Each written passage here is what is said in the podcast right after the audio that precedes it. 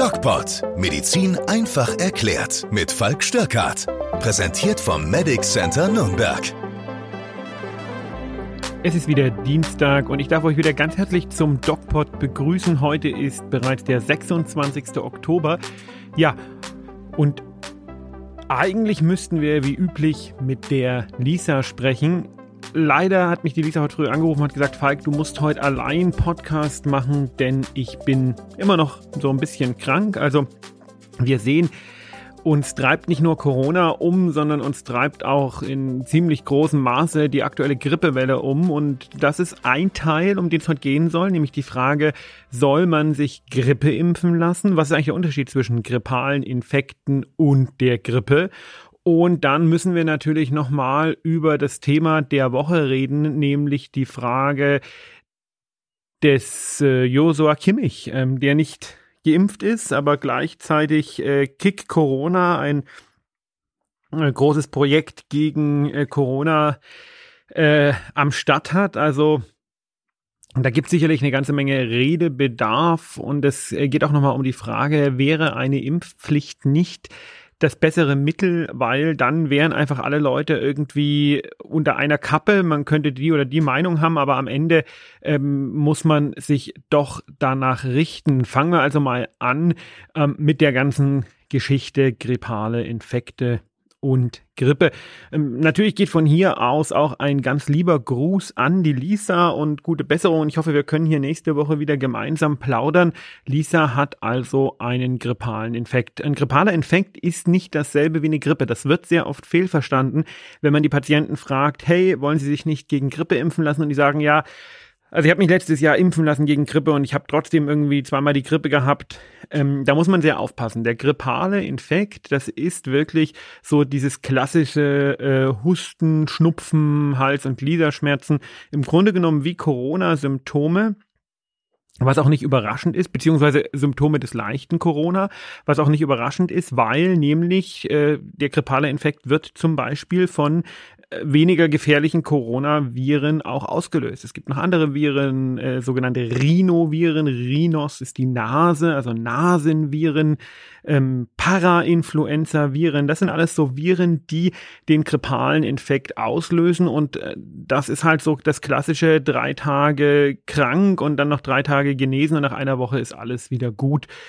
Viele Menschen kommen mit diesen Symptomen zum Arzt und wollen dann ein Antibiotikum verschrieben haben, weil das einfach Jahre und Jahrzehnte lang so gemacht wurde. Das ist aber ganz grundsätzlich falsch. Das ist nicht nur nutzlos, sondern das ist auch gefährlich, weil man sich natürlich mit der Gabe eines Antibiotikums bei einem viralen Infekt äh, sogenannte Resistenzen züchtet. Das müsst ihr euch so vorstellen, ähm, das Antibiotikum hilft gegen das Virus genau gar nicht, null aber es äh, sorgt dafür, dass bestimmte Bakterien im Körper, die wir alle im Körper haben, also wir haben im Körper deutlich mehr Bakterienzellen als unsere körpereigenen Zellen, wenn man das so möchte, ist unser Körper eigentlich eine Behausung für Bakterien. Und einige davon sterben weg und andere bleiben und die, die bleiben, sind zum Teil mutiert und nicht, nicht ganz die, die man da eigentlich haben möchte im Körper. Und deswegen führt äh, ein Verschreiben von Antibiotika auch immer dazu, dass sich Resistenzen gegen Antibiotika entwickeln können. Und ähm, das ist natürlich umso blöder, wenn das Antibiotikum gar nicht gebraucht wird. Also gerade so bei Halsschmerzen herrscht oft so die Vorstellung, da muss man jetzt ein Antibiotikum geben.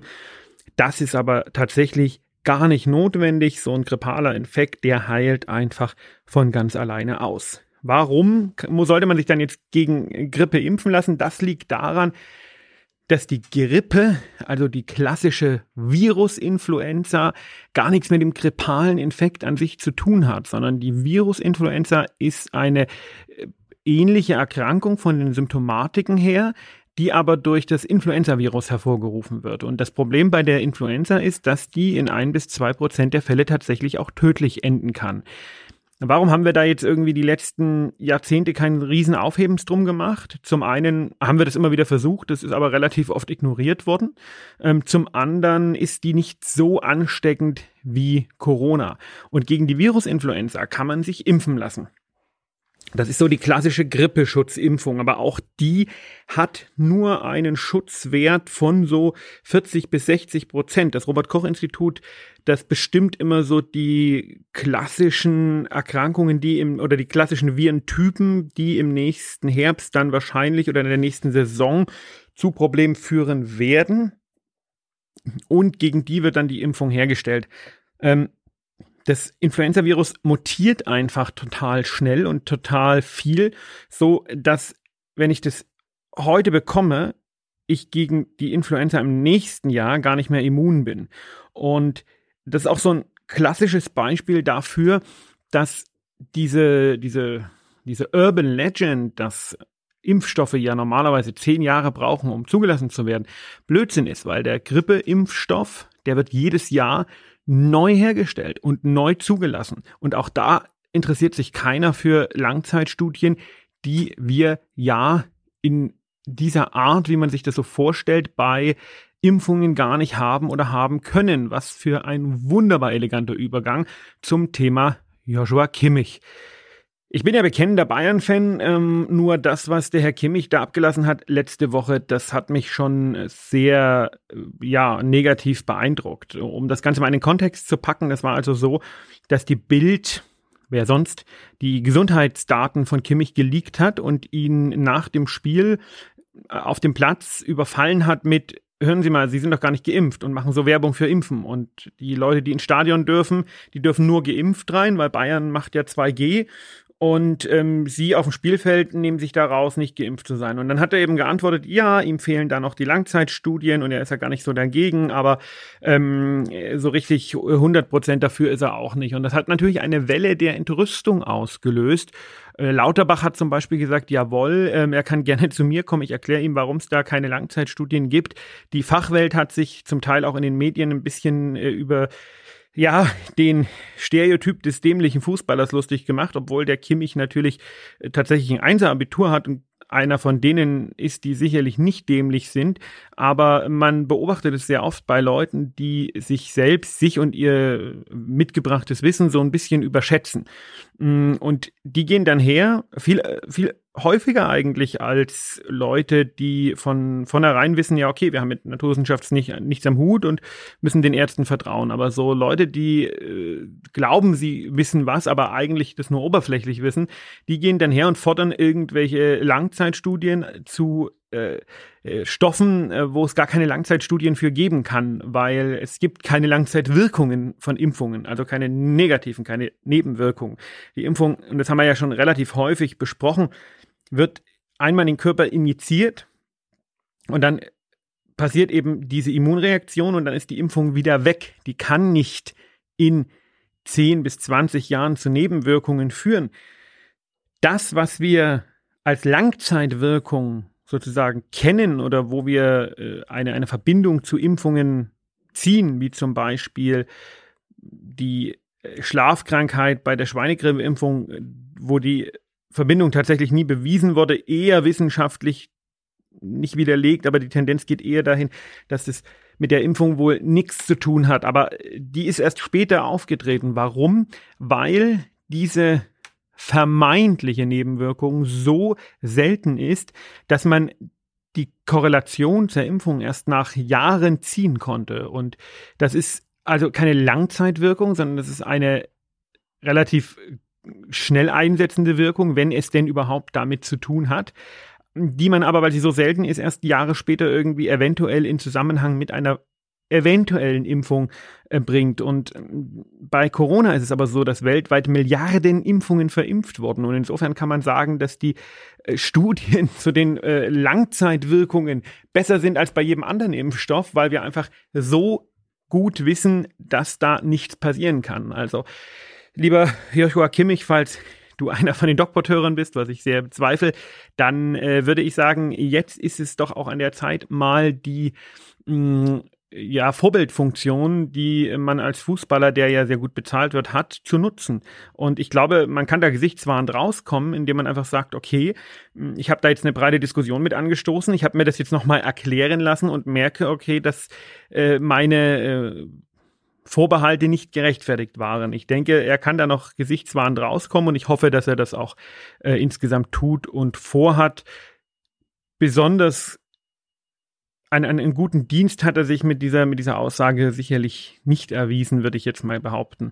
Und wie ist es überhaupt mit der Frage der Impfpflicht? Wir hatten eine sehr interessante Diskussion bei YouTube, da habe ich auch ein Video drüber gemacht auf unserem Der DocPod YouTube-Kanal, wo es um die Frage ging, wäre es nicht einfach besser, wenn wir eine Impfpflicht hätten? Weil eine Userin, die immer wieder sich sehr gegen 2G und die Maßnahmen und so weiter und so fort ausgesprochen hat, hat gesagt, ähm, dass was sie eigentlich am meisten stört, ist, dass diese ganzen Maßnahmen so durch die Hintertür kommen und in Wahrheit aber eine Impfpflicht sind und aber die Politiker sagen, wir haben keine Impfpflicht und keiner sich wirklich getraut herzugehen und zu sagen, jawohl, das ist nun mal eine Impfpflicht.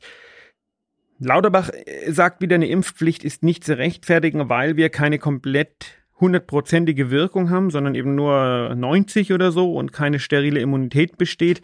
Das äh, würde ich jetzt so nicht unterschreiben. Fakt ist, dass ich glaube, das ist aber meine ganz eigene Meinung, dass eine Impfpflicht als solche wahrscheinlich der Spaltung der Gesellschaft den Wind aus den Segeln nehmen würde, weil ähm, am Ende steht da ein Resultat. Du kannst der Meinung sein oder du kannst der Meinung sein, aber impfen lassen musst du dich.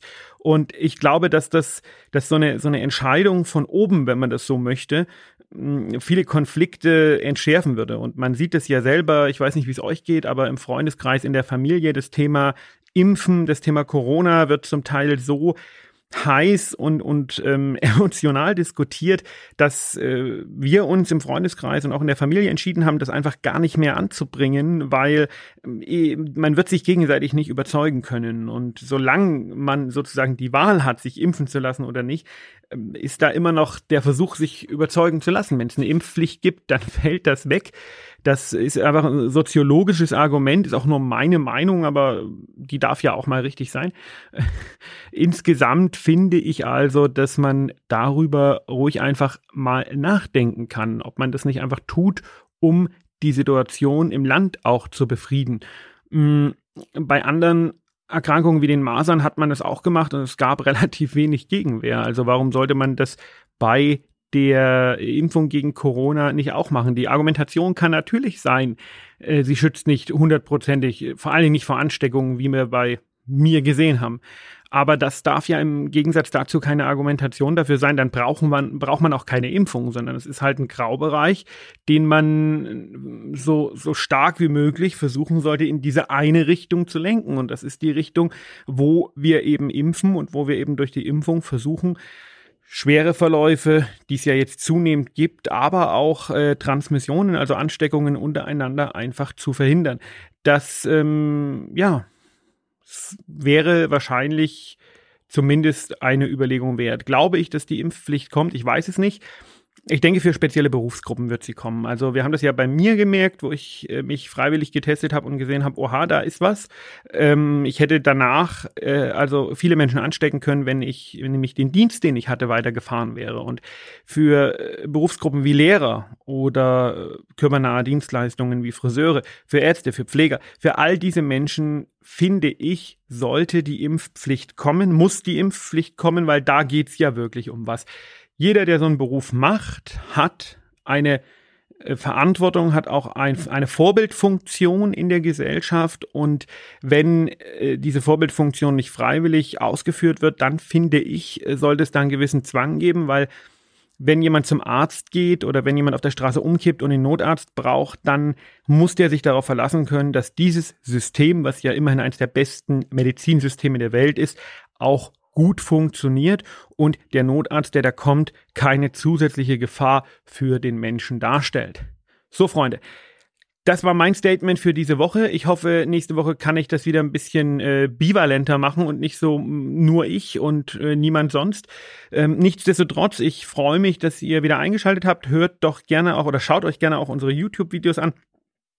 Und diese Woche geht es nochmal um die Frage, wie das denn mit dem Coronavirus und den Forschungsgeldern, die da Amerikaner nach Wuhan geschickt haben, damit man ähm, Genforschung am Coronavirus machen kann, alles so zusammenhängt und wie diese, diese sogenannte Gain-of-Function-Forschung, die da betrieben wurde, eigentlich funktioniert, ob man die verbieten sollte und ob es nicht doch sein kann, dass das Coronavirus ein aus dem Labor wie auch immer geflüchtetes Virus äh, sein könnte. Also Schaut auf unseren YouTube-Kanal, der DocPod, hört euch gerne und seht euch gerne unsere Videos, unsere Podcasts und unsere Instagram-Postings an.